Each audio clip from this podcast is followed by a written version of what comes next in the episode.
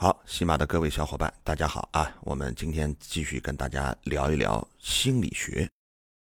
那么，我们说到自我增强，寻求积极评价，避免负面的反馈。既然自尊如此的重要，那么我们应该如何提高自己的自尊呢？事实上，我们绝大多数人对自我的评价，通常都比实际情况要高不少。例如，有人问你，你开车的水平怎么样？比平均水平高还是低呀？我知道你的答案很可能是比平均水平高。有趣的是，几乎每个人都会这么回答。但是如果大部分的驾驶水平都高于平均水平，这怎么可能呢？平均水平的意思就是一定有一半人的驾驶水平在平均值之上。而另一半人在平均之下，不仅仅是开车的平均水平，对于其他问题，我们也能得到相似的答案。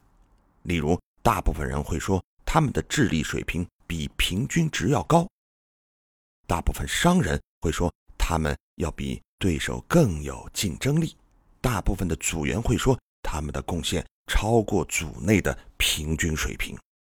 我们之所以说，大多数情况下，我们会出现对自己的评价高于自己的实际能力，是因为我们每个人都有对自尊的严密保护机制。一方面，我们会努力证明自己实力超群；另一方面，我们会主动规避别人对我们的负面反馈。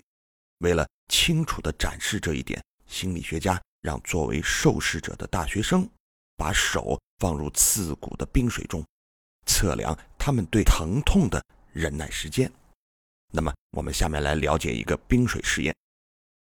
在实验中，心理学家对一组大学生说：“你的手越能忍耐刺骨的冰水，表明你的心脏越好。”而另一组大学生则被心理学家告知：“你的手越不能忍受冰水的寒冷，表明你的心脏就越好。”结果。非常有趣，那些被告知手在冰水里放得越久，心脏越好的大学生，他们把手放在冰水里的时间就比另一组大学生更长。这些大学生只不过是为了证明自己拥有一颗强健的心脏，于是不惜忍受冰水的刺骨寒冷。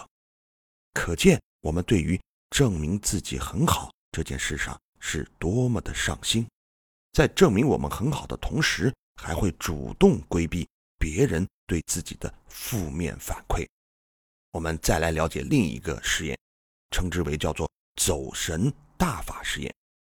在这个实验当中啊，心理学家先假装测试了大学生的智商，然后很遗憾地告诉这位大学生，他的智商远低于平均水平。既给他一个负面的反馈。如果此时让这个大学生从一群嘈杂的声音中把自己的声音分辨出来，正确率会直线的下降。为什么？因为他刚刚得到对自己的负面的反馈，于是就会假装不认识自己，试图通过逃避的方式维护自尊。这与在生活中，当我们得意洋洋、精神抖擞时，总爱。照镜子是一个道理，所以当负面反馈的时候，我们会刻意的让自己的注意力分散，从而抵消负面评价对自尊的冲击。这种维护自尊的方法可以称为走神大法。除了走神大法之外，在日常生活中，我们用的更多的是叫做代偿大法。我们显然对虽然。但是，这样的句式非常的熟悉。例如，虽然我很丑，但是我很温柔。代偿大法就是用一个我们擅长的或优秀的特质来代替补偿我们不擅长或者不够好的特质。那么，我们来了解一下这个代偿大法的实验。在一个心理学的实验当中，心理学家假装测试了参与者。的智商和情商，然后问他们：什么是测试幸福婚姻的关键因素。那些被告知情商低的人说，情商不能预测美满婚姻，智商才是关键。相反，那些被告知智商低的人则说，智商不能预测美满婚姻，情商才是关键。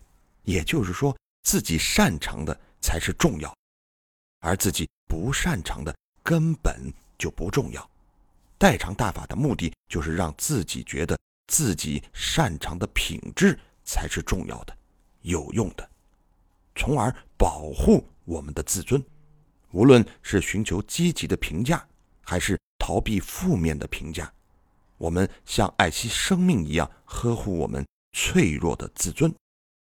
遗憾的是，通过自我增长换来的高自尊是虚假的高自尊，是我们日常生活中所说的虚荣心。并不能成为我们抵抗贫穷侵袭的坚固防线。那么，如何才能获得真正的高自尊呢？